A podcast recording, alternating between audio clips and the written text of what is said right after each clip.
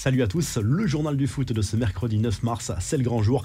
Real Madrid, Paris Saint-Germain, c'est ce soir 21h à Santiago Bernabéu dans le cadre des huitièmes de finale retour de la Ligue des Champions. Pression maximale sur les deux équipes pour qui une élimination à ce stade de la compétition serait forcément un échec. Le PSG part avec un but d'avance, mais on rappelle que la règle du but à l'extérieur n'existe plus. Elle a été supprimée cette saison. Côté compo, du Real Madrid. Kroos devrait bien être titulaire aux côtés de Modric et Valverde au milieu de terrain. Vinicius Junior et Karim Benzema seront titulaires en attaque. Côté euh, parisien, grosse incertitude dans les buts entre Navas et Donnarumma. Une défense à 4 avec Marquinhos, Kimpembe, Mendes et Hakimi. Euh, Danilo devrait être titulaire au milieu de terrain avec Verratti et Gay. Et devant euh, le trio Messi, Neymar et Mbappé.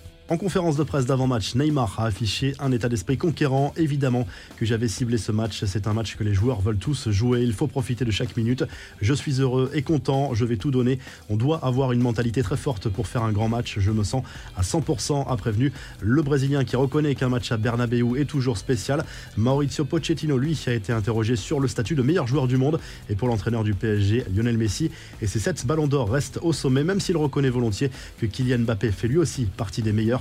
N'hésitez pas à mettre vos pronostics en commentaire. On a lancé un sondage hier sur ce match. C'est assez partagé, mais vous êtes une majorité à voir une victoire du PSG. Autre affiche ce mercredi soir en Ligue des Champions, mais clairement sans suspense. Manchester City accueille le Sporting Portugal en Angleterre. À l'aller au Portugal, les Anglais l'avaient emporté sur le score de 5 à 0. Match à partir de 21h sur Be In Sport 1 pour les abonnés. On connaît les deux premiers qualifiés pour les quarts de finale de cette Ligue des Champions. Le Bayern de Munich qui a pulvérisé le RB Salzbourg sur le score de 7 buts à 1, grâce notamment à un triplé de Robert Lewandowski en seulement 21 minutes. C'est tout simplement le triplé le plus rapide au coup d'envoi dans l'histoire de la compétition. Le Bayern qui s'est qualifié pour son 20e quart de finale de la C1. C'est tout simplement historique. Le Bayern en est déjà à 30 buts cette saison dans la compétition. Ça passe aussi pour Liverpool.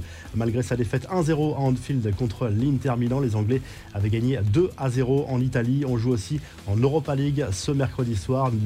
Se déplace sur la pelouse du FC Porto en huitième de finale aller. Match compliqué pour les Gaunes, mais cette Coupe d'Europe est un objectif réel pour le club rhodanien. Autre match ce mercredi soir entre le Betis Séville et Francfort. Les autres matchs se joueront jeudi soir. Les infos en bref, la FIFA officialise le nouveau format des barrages de la zone Europe pour les éliminatoires du Mondial 2022.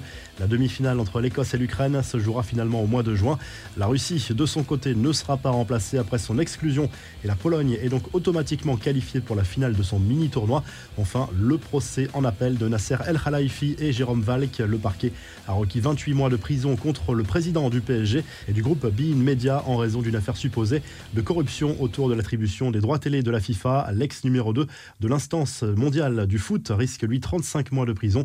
Le jugement est mis en délibéré en raison de la complexité du dossier. La revue de presse, la très jolie une du journal L'équipe ce mercredi pour illustrer ce choc entre L'Oréal et le PSG en Ligue des Champions. Le retour du héros au titre Le Quotidien Sportif, référence bien sûr à la saga Star Wars, mais aussi à la présence dès le coup d'envoi de Kylian Mbappé au stade Santiago Bernabéu. En Espagne, le journal AS consacre également sa une à l'attaquant de l'équipe de France et du Paris Saint-Germain. C'est la crainte numéro un pour la presse madrilène qui rêve de le voir débarquer l'été prochain au Real Madrid. Et en Espagne, toujours, le quotidien Sport se penche lui sur l'avenir d'Erling Haaland.